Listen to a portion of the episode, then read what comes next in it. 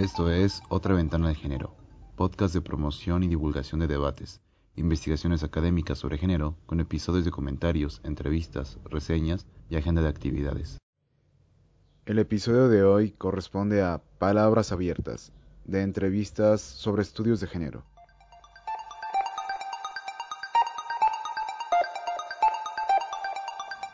Hoy, en este Palabras Abiertas, hablamos con Marisa Martínez Moscoso sobre su investigación hashtag Universidad Escucha, discurso sobre violencia de género contra las mujeres en universidades de México a través de Twitter. Ella es profesora investigadora titular del Centro de Estudios de Género de la UDG y es responsable del Cuerpo Académico Género, Cultura y Relaciones Sociales. Recibió el premio Vinculación Universidad-Sociedad en 2013 de la UDG por proyectos relativos al género y es autora de varios libros, entre ellos Práctica Docente con Equidad de Género, una guía de trabajo 2012-2014, Más allá de la paridad 2020, e Ingeniera, Enfermero, Diálogo con estudiantes para vivir la equidad de género en la universidad 2014, entre otros materiales. Recién concluyó una investigación sobre violencia de género entre el personal administrativo de la UDG. Imparte la materia de género e historia y es creadora y coordinadora del podcast Otra Ventana al Género. Bienvenida a tu podcast, Marisa. Hola Mauricio, gracias por la bienvenida al podcast. Es un gusto participar en él también como entrevistada para hablar de este proyecto que estoy conduciendo. Bueno, para iniciar con las preguntas, ¿a qué hace referencia el nombre de este trabajo? El título de este trabajo es el hashtag o símbolo de número Universidad de Escucha. Punto, discurso sobre violencia de género contra las mujeres en universidades de México a través de Twitter. El título hace referencia, digamos, a uno de, los hashtags que se plantearon en Twitter alrededor del movimiento MeToo. En particular, por denunciantes, por mujeres denunciantes que provenían o provienen de universidades del país. Por lo regular recurren a hashtags relacionados con las universidades a las que pertenecen. Pero en este caso, en varias ocasiones utilizan más de un hashtag y en este caso me pareció conveniente este referido a Universidad de Escucha en gran medida porque mucha de la denuncia que se plantea en las redes, en Twitter, eh, va dirigida a la propia universidad, por un lado, y por otro, el tema del discurso sobre violencia de género contra las mujeres en universidades de México a través de Twitter es, esta parte del título es explícita, habla acerca de, en general, del tema central de investigación de este trabajo. Ok. ¿De dónde sale la idea de realizar esta investigación? ¿De dónde sale la idea? Bueno, el fenómeno MeToo fue o ha sido, está siendo un, un llamado muy potente en las redes sociales.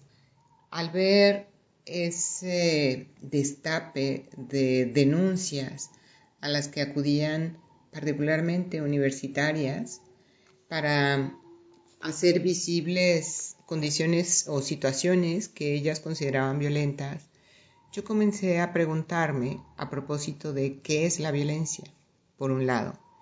Y por otro lado, había conocido o conozco el trabajo del académico Pierre Bourdieu, del académico francés Pierre Bourdieu, y particularmente me llamaba la atención un planteamiento que él hacía a propósito de que eh, las y los dominados aplican a la interpretación de cualquier realidad y en especial a las relaciones de poder en las que están atrapadas, las mujeres, por ejemplo, esquemas mentales que son el producto de la asimilación de estas relaciones de poder. Y esto es una cita.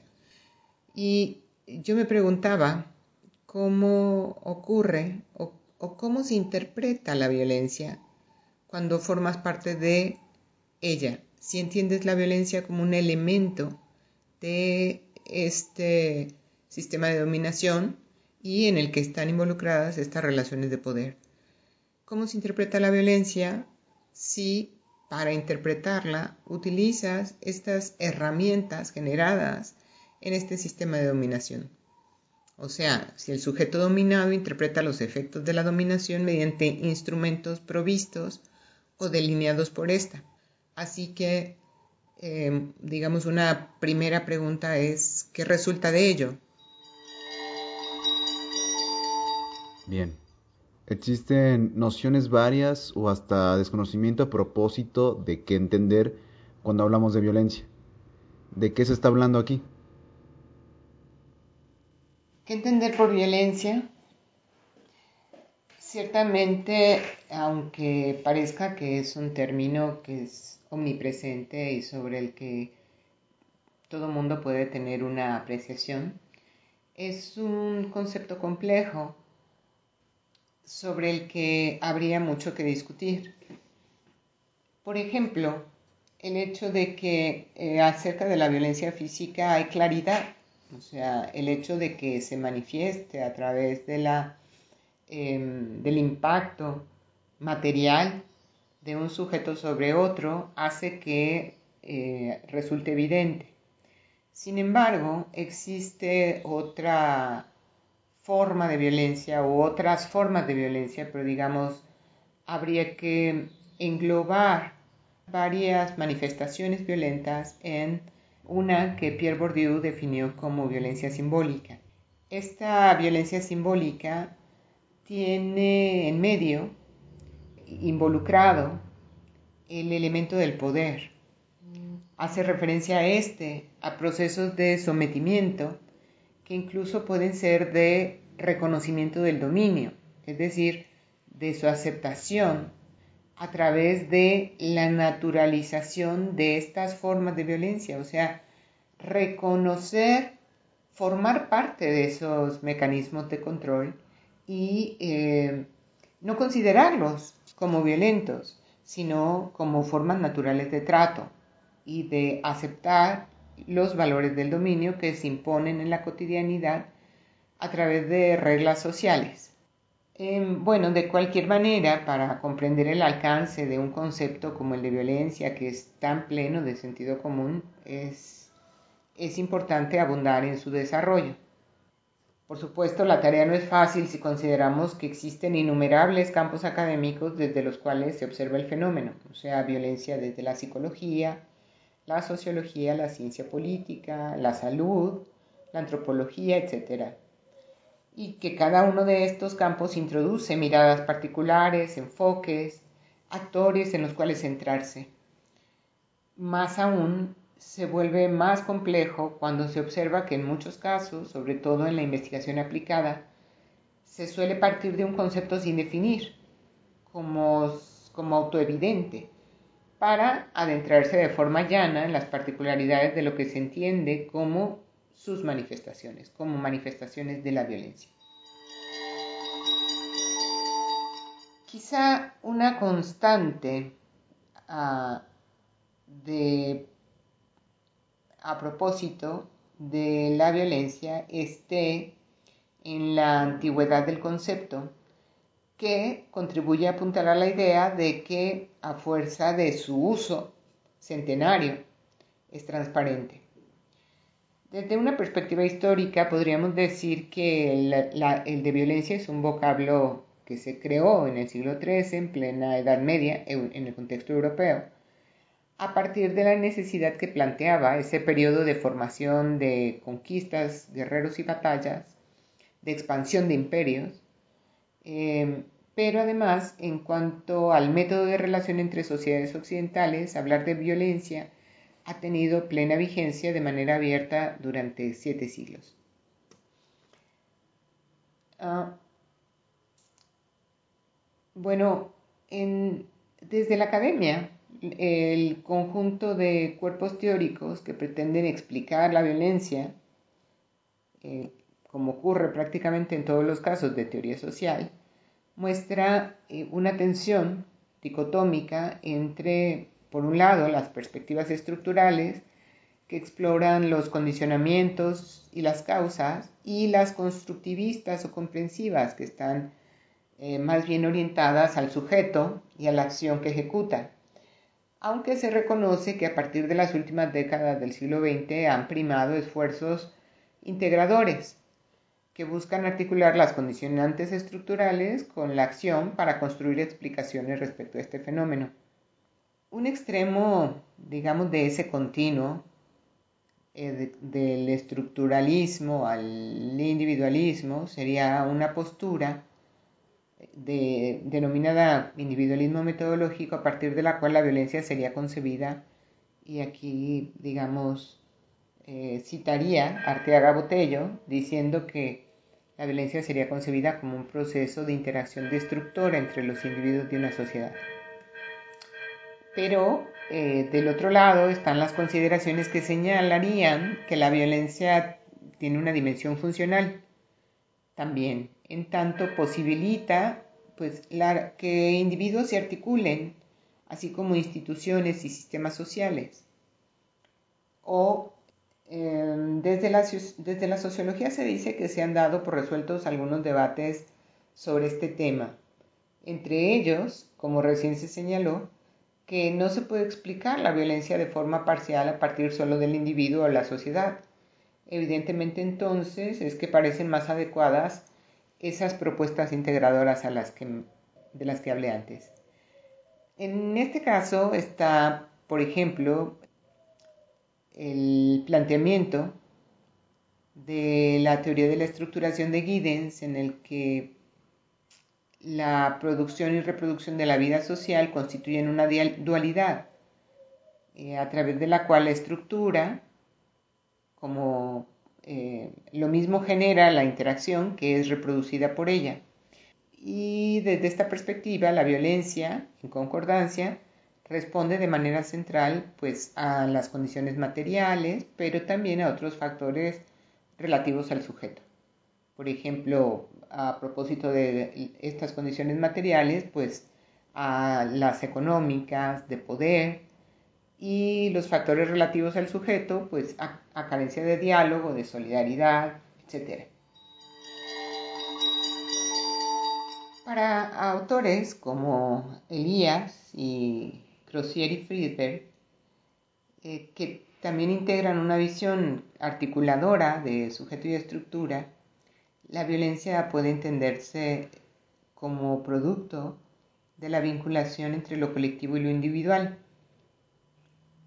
que supondría la propia noción de figuración de Elías, o pendulando un poco hacia el sujeto como un mecanismo a través del cual se regula el conjunto social en el reconocimiento de la insuficiencia de estrategias socialmente reconocidas para transformar las condiciones de ciertos grupos sociales.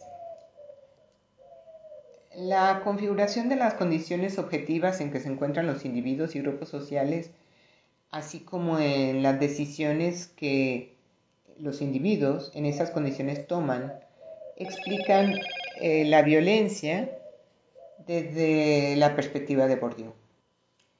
Entonces, dando por zanjado el debate que opone la búsqueda de respuestas a lo social en el estudio exclusivo de los individuos o en las estructuras e instituciones, es que se plantea considerar a la violencia para esta investigación como un proceso, uno en el que juega un papel central la construcción de sentido eh, esta construcción de sentido como figuración o configuración social, como un proceso que construye los vínculos sociales.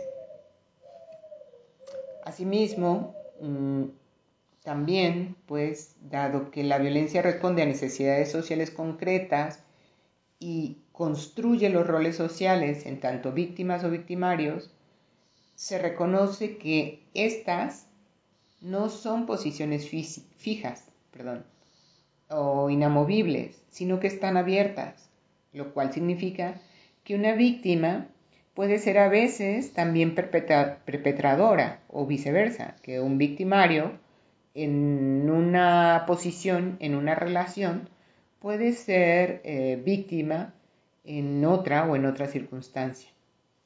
Quizá esa es la vía que ofrece mejores maneras de entender que la violencia no constituye una conducta o un rasgo inherente a los individuos.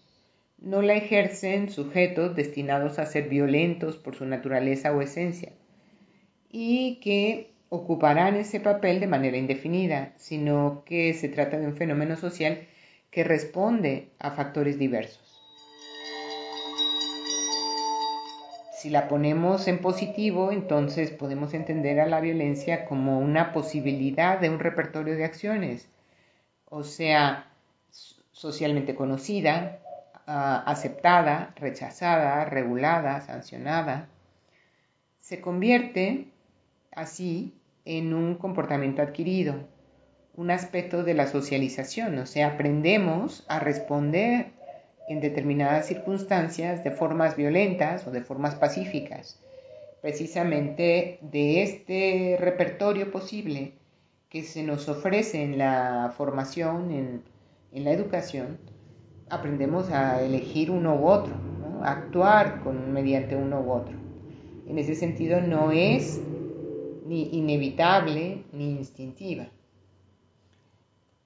Digamos, la violencia como pulsión o como instinto básico, como instinto animal próximo a la biología humana, se deja atrás en favor de una comprensión social del fenómeno, para la cual se puede entender que incluso el exceso, la brutalidad, el goce, la crueldad, más que instintos primordiales o manifestaciones de una práctica sin sentido alguno, pues constituyen procesos sociales, ya sea que se reconozcan como expresiones subjetivas de negación del otro, como dice Vieviorca, o que se trate de una expresión de la subjetividad que está impedida de hablar o silenciarse, o bien el producto de una situación en la cual el individuo no tiene la habilidad concreta de producir sus propias elecciones o de ser un sujeto autónomo e invertir la situación, como dice Espinosa.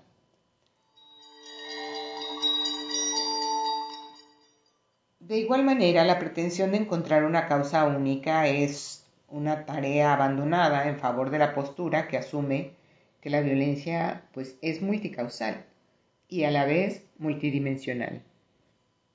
No como posibilidad de conclusión, sino como punto de partida.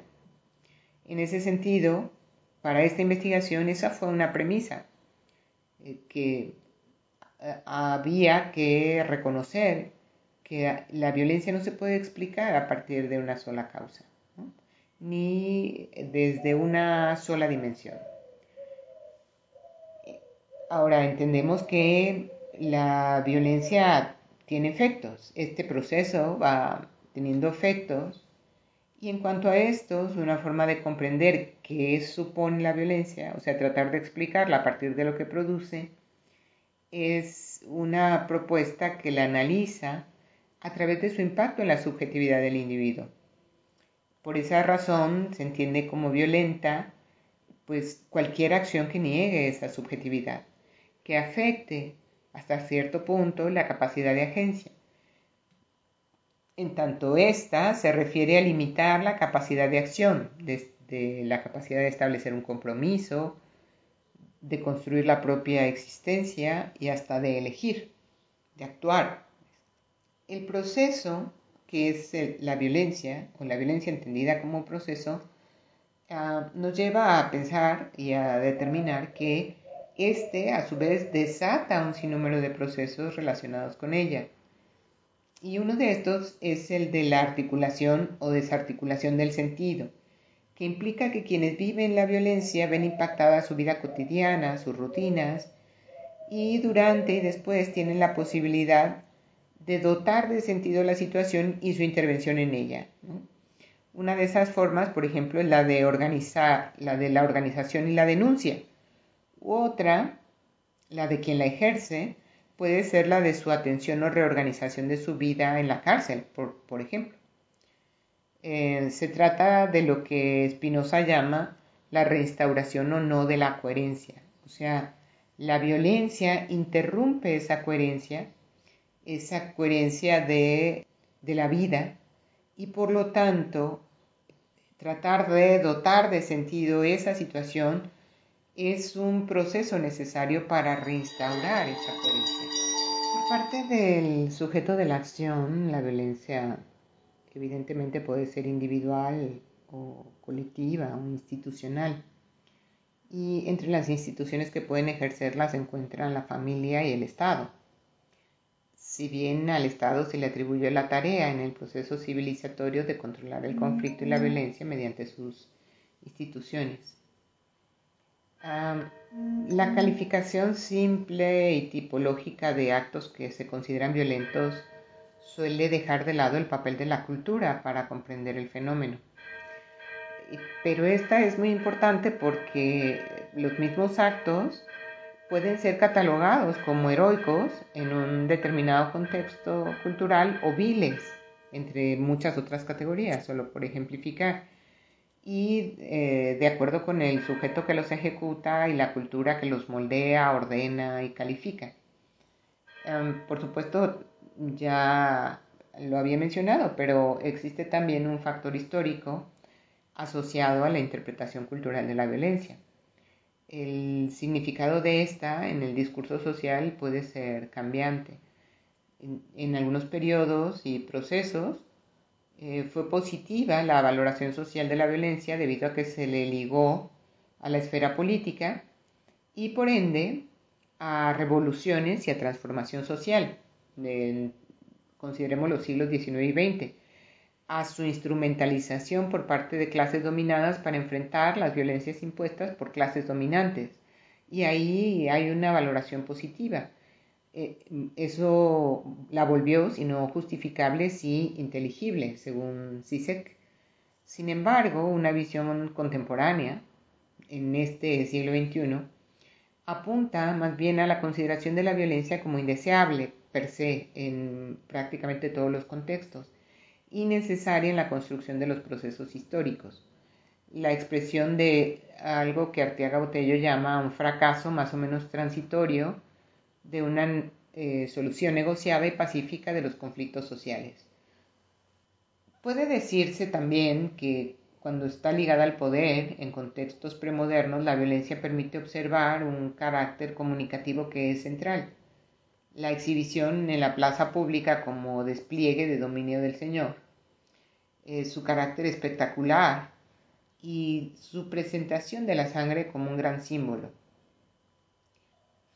Mientras que en la modernidad la plaza pública que está al centro se desplaza por las orillas o los lugares cerrados y asépticos como escenarios de esas prácticas. Mm, esa violencia a lo largo de, ese periodo va enfrentando una pérdida paulatina de legitimidad que, que, deriva de una transformación, como ya decía, topológica, o sea, va de lo directo a lo discreto, de lo visible a lo invisible, de lo material a lo mediado, de lo frontal a lo viral, de lo físico a lo psíquico, etc. Como demuestra Han. Sin embargo, por supuesto, eh, se está lejos de pretender que existe una cierta linealidad en esto, una gradación progresiva que conduce a una disminución histórica del fenómeno o a una manifestación excluyente de un tipo u otro. O sea, como pasamos de una cosa a otra de manera absoluta. En ese sentido, como señala Bourdieu, este, en lo que denomina la simplificación histórica de Elías sobre la violencia, hay evidencia de que algunas formas de violencia física brutal han convivido con otras formas de violencia. Pone, por ejemplo, a sociedades arcaicas en las que la brutalidad ejercida contra los ajenos al grupo coexistió con formas altamente eufemizadas y estilizadas de violencia simbólica, eh, como en el caso del intercambio de dones. En fin, para no extenderme más, en resumen, a pesar de que se encuentra poca claridad en la utilización empírica de los conceptos, lo, cierto es que hay una discusión muy vigorosa en torno a teorizar la violencia y desarrollar construcciones teóricas viables. Entre estas, las que muestran mayor capacidad explicativa son aquellas que han abandonado el reduccionismo biologicista en favor de explicaciones basadas en lo social, que por supuesto son explicaciones del campo teórico. Digamos que en, el circuito de la doxa, del sentido común, se, se suele concebir a la violencia como en muchas ocasiones como resultado de configuraciones biológicas, este, hormonales, fisiológicas, etc.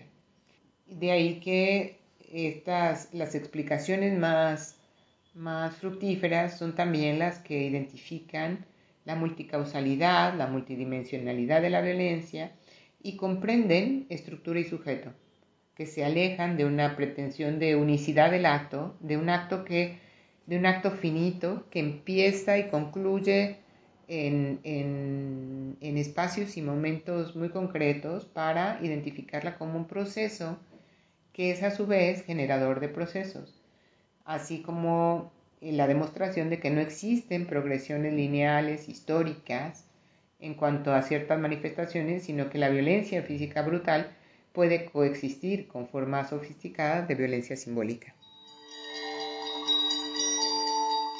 Marisa, por favor cuéntanos un poco acerca de en qué contexto comienza a desarrollarse la versión del Me Too en México. Mira, a propósito del contexto hay mucho que decir y es que la violencia social notoria que experimenta México todavía en este 2022 tuvo un punto de inflexión que hay que hacer notar en la declaratoria de guerra al narcotráfico lanzada en 2006 por, por el entonces presidente de la República, por Felipe Calderón, porque quien en un contexto de falta de legitimidad postelectoral la lanzó y cuyo resultado ha sido o fue que a enero de 2012 se contaban casi 50.000 homicidios producto de, esa guerra. Para 2016, otros datos reportaron ya 150.000 asesinatos, más de casi 30.000 desapariciones, 70.000 asesinatos o desapariciones de migrantes eh, sin documentos, 280.000 desplazados y bueno, un fenómeno que estamos viendo con mucha vitalidad aquí en Jalisco, cientos de fosas clandestinas con cuerpos en su mayoría sin identificar. También aumentaron los secuestros, las violaciones a derechos humanos, las muertes circunstanciales, eh, la corrupción, la impunidad, los abusos y deserciones de militares. se militarizaron zonas del país y se debilitaron instituciones y vínculos sociales. Un aspecto contextual también interesante de notar es que en lo discursivo se desarrollaron y siguieron de manera amplia estrategias desde 2017 que en el ámbito estatal continuaron utilizándose después de estas fechas. Una de ellas es que en el discurso oficial se, minimizaron los efectos de la violencia, en particular la ejercida contra la población civil, y ello se hizo mediante la construcción imaginaria del narcotráfico como problema de seguridad y como enemigo necesario para así lograr un efecto de pánico moral que posibilitara llamar a una cruzada contra el crimen, según dicen Ramos, Saucedo y Saltijeral. Por otro lado, de manera exitosa se simplificó el problema, se sobresimplificó el problema para generar apoyos, presentándolo de manera binaria como una lucha entre el bien y el mal, el Estado como la ley y el agente defensor de la ciudadanía, y el mal como el crimen organizado, en esta narrativa se omite la existencia de otros afectados, individuos y comunidades, afectados además en gran, en gran escala. Estas estrategias discursivas son desinformantes y sesgadas y contribuyeron a que en ese contexto se invisibilizara perdón, la violencia contra las mujeres que se acrecentó con, con la guerra contra el narcotráfico, contra con la así llamada guerra contra el narcotráfico. Más aún, eh, un estudio eh, mostró que la violencia social misma había ocultado la violencia de género porque, por un lado, ocupó el primer lugar en la agenda política y mediática. De igual manera, porque generó miedo, impuso el silencio social y limitó la denuncia. Y también porque el Estado eludió su responsabilidad de protección e investigación. Incluso en, algunos casos de feminicidio, a las mujeres asesinadas se les buscó una conexión con el crimen organizado. De esta manera se explicaba el hecho con una lógica binaria de criminalización de víctimas, según señalan Ochoa y Calonge.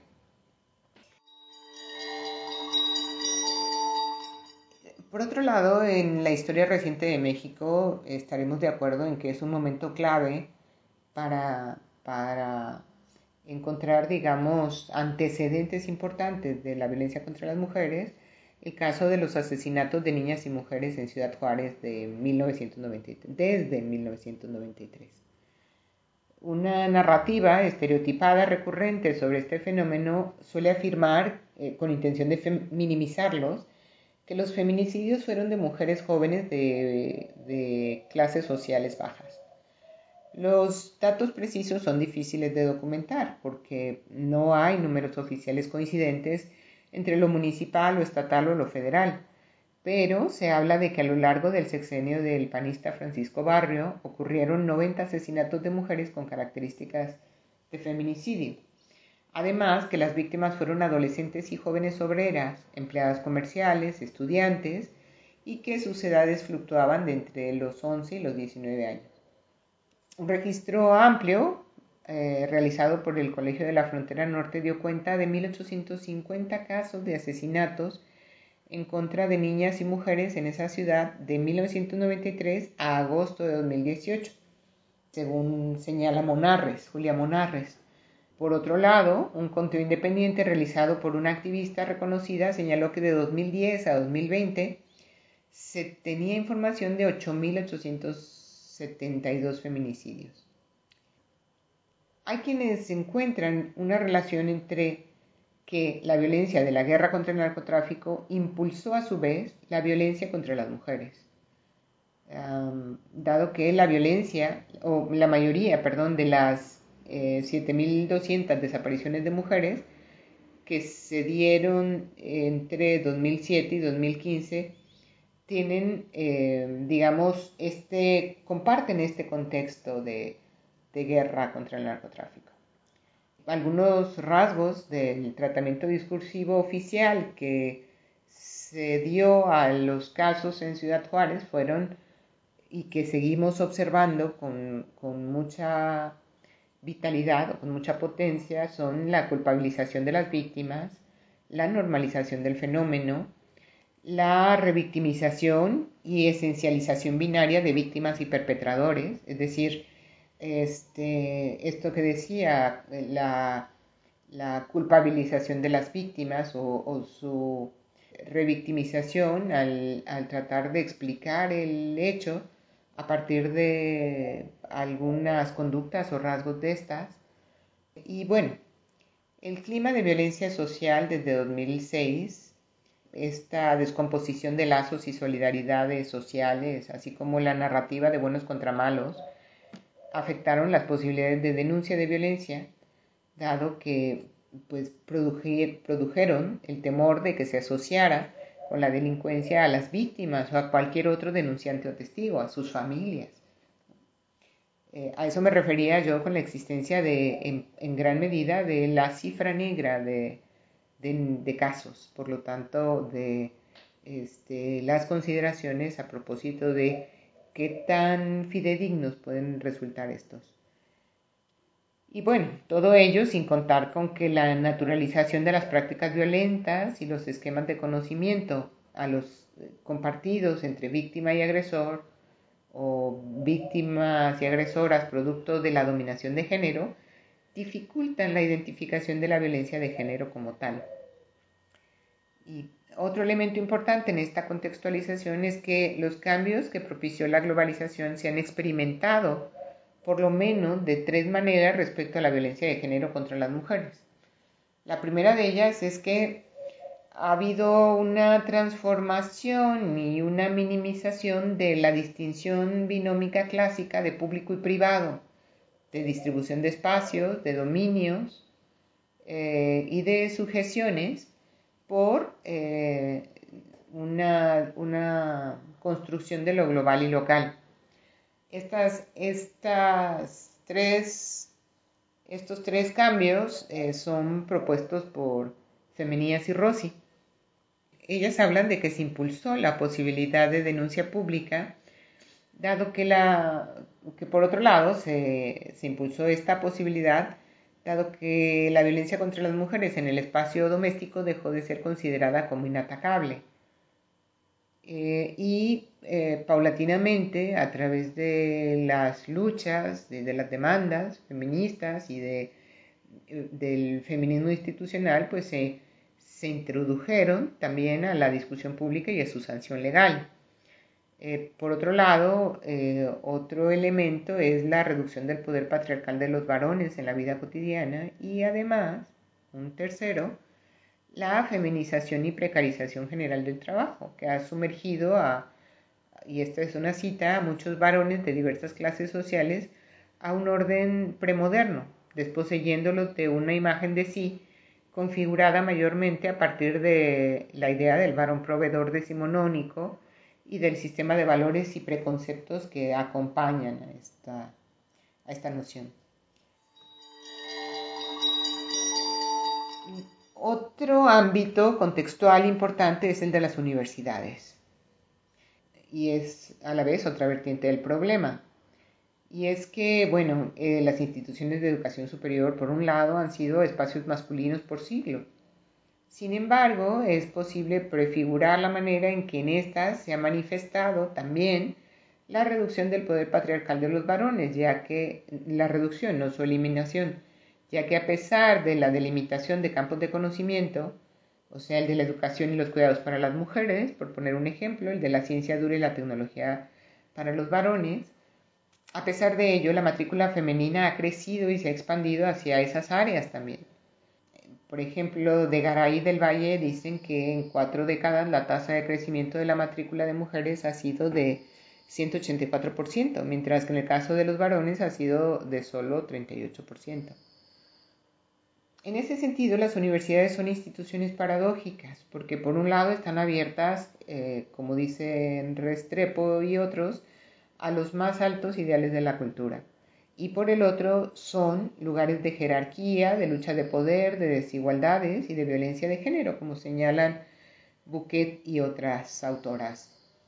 En la UNAM, por ejemplo, una encuesta de 2017 entre personal académico mostró que casi el 40% de las mujeres y 22% de los hombres padecieron acoso al menos una vez, acoso sexual.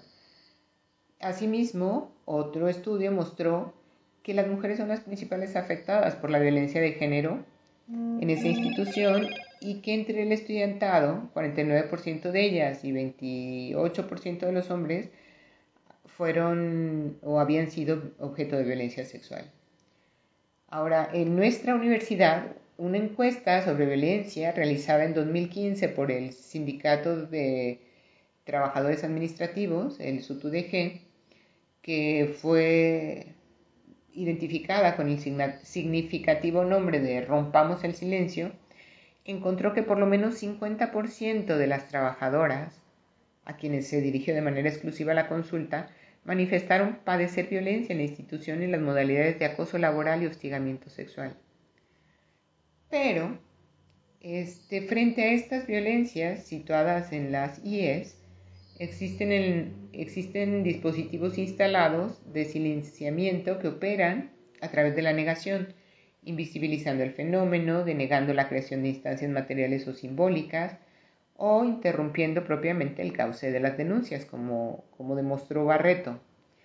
Este silenciamiento ha producido un casi inexistente número de denuncias formales de violencia. Por ejemplo, en la Universidad de Guadalajara, en 2018, se presentaron 106 denuncias por hostigamiento o acoso, 15 en 2017 y 22 en 2016, que suenan realmente pocas frente al resultado que ya mostraba la encuesta llevada a cabo por el Sindicato Único de Trabajadores de la UDG, el SUTUDG.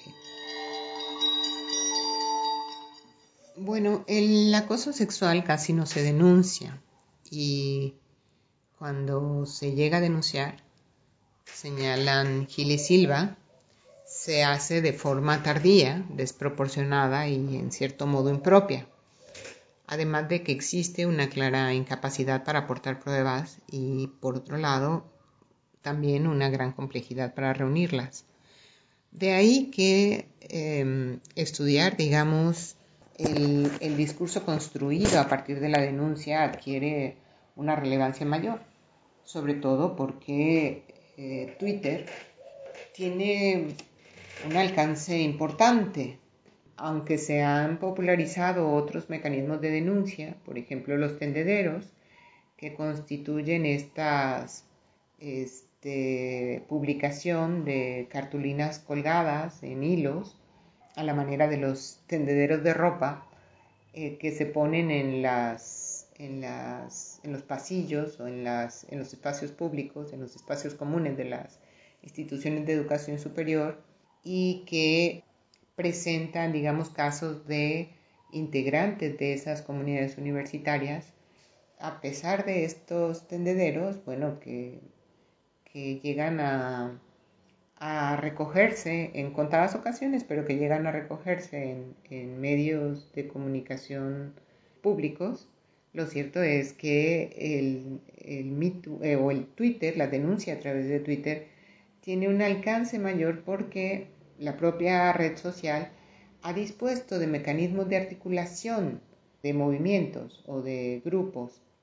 Tal es el caso de los hashtags, que aunque una denuncia en particular puede estar identificada con la institución de la que proviene, al vincularse con otras, este, a través del hashtag MeToo o a través del hashtag distinto del ni una menos, o etcétera, adquiere una dimensión mayor, una visibilidad mayor.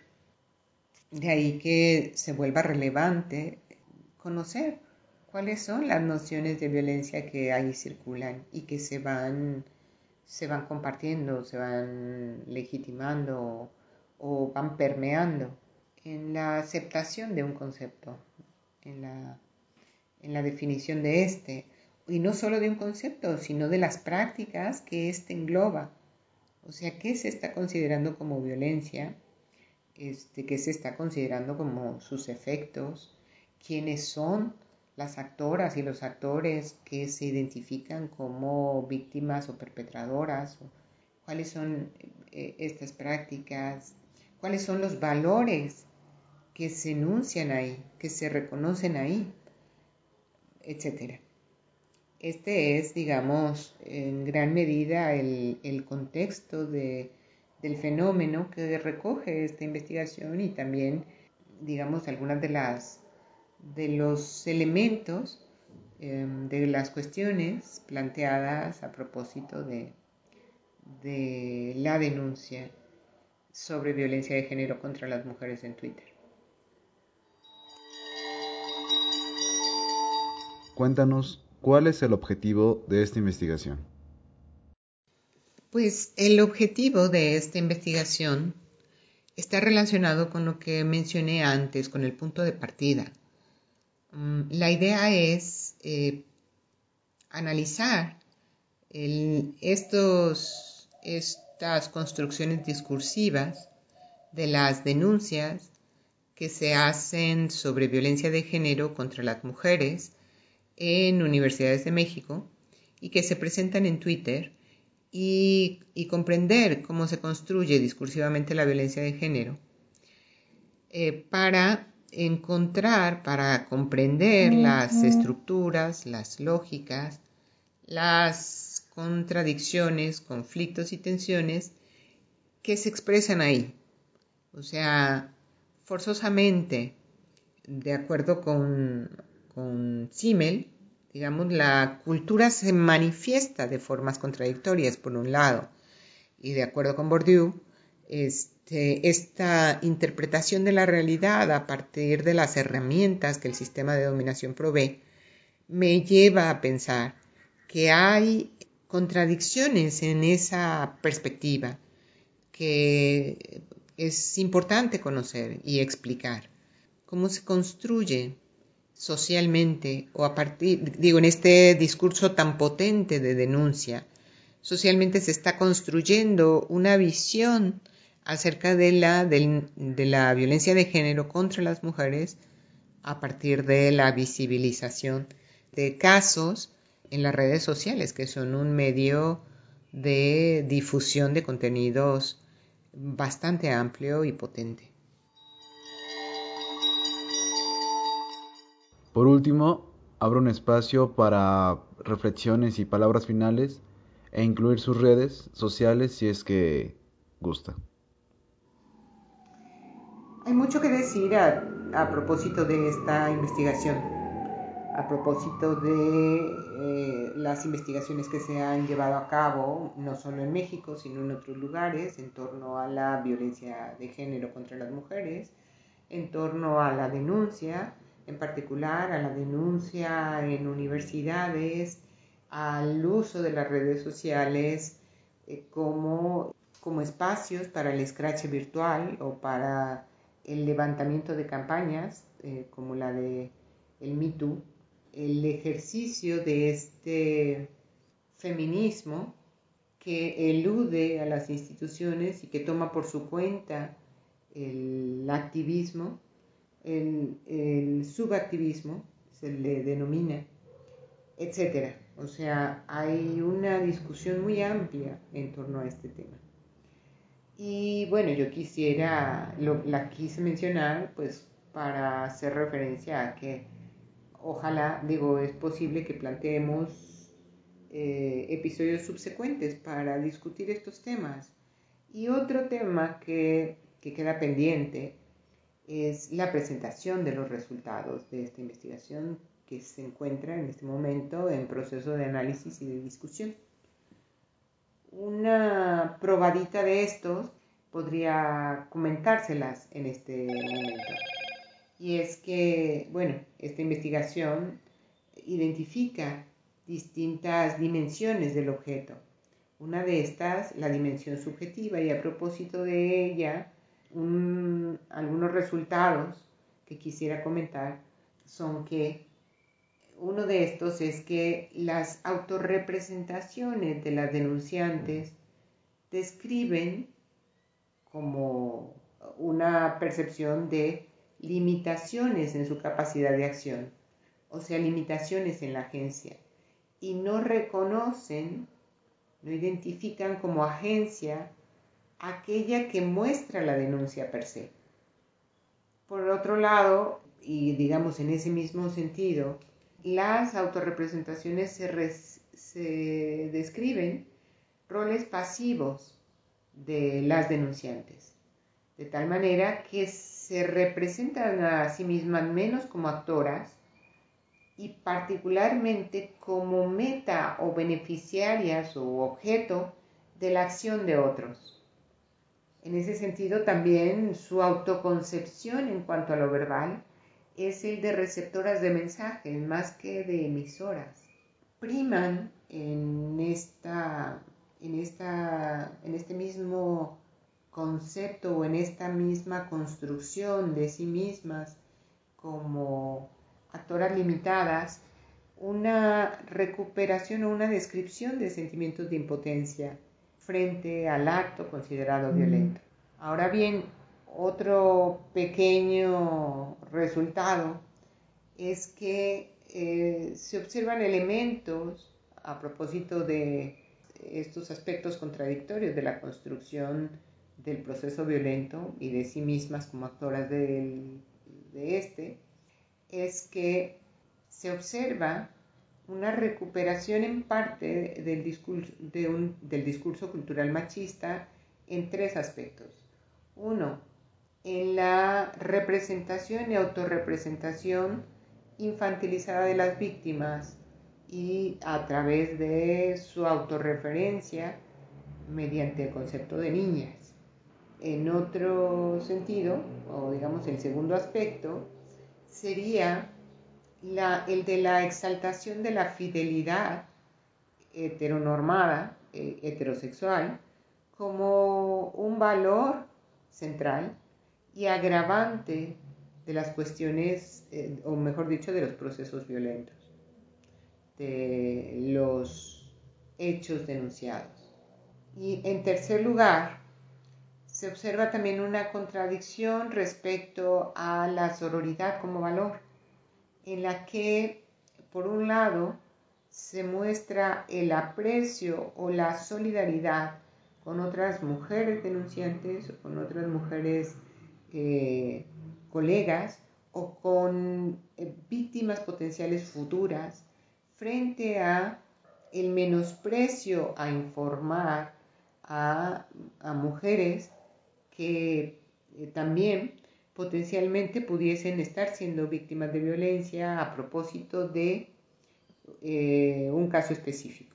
Es decir, la propia denuncia supone en varios casos estar motivada por este valor de la sororidad, por la, por la intención de mostrar a otras mujeres el caso de una persona en concreto, identificándola particularmente para evitar que, que cualquiera otra pueda este, ser objeto de violencia, es decir, advertirlo, advertirle. Esto a través de las redes. Sin embargo, en, casos concretos, cuando se trata de las novias de alguien a quien se considera violento, se suele eh, preferir hacer caso omiso de advertencias, de hacerles advertencias. En fin, eh, estos son, digamos, dos primeros, dos de los primeros hallazgos esta investigación que se extenderá mucho más en cuanto a que el proceso de análisis va generando una gran cantidad de información. Y bueno, para, para más información o para contacto conmigo, les dejo mi cuenta de Twitter, que es arroba mouga, M-O-U-G-A, y Marisa Martínez en Facebook. Muchas gracias por haber prestado atención a este episodio. Muchas gracias por tu atención. Síguenos en nuestras redes Facebook, Otra Ventana al Género, Instagram, Otra Ventana al Género, unido y sin acento, y Twitter, arroba otra-ventana. Participamos en este episodio en la producción técnica Mauricio de la Torre y en la coordinación Marisa Martínez. Y los invitamos a escucharnos en el siguiente episodio. Gracias.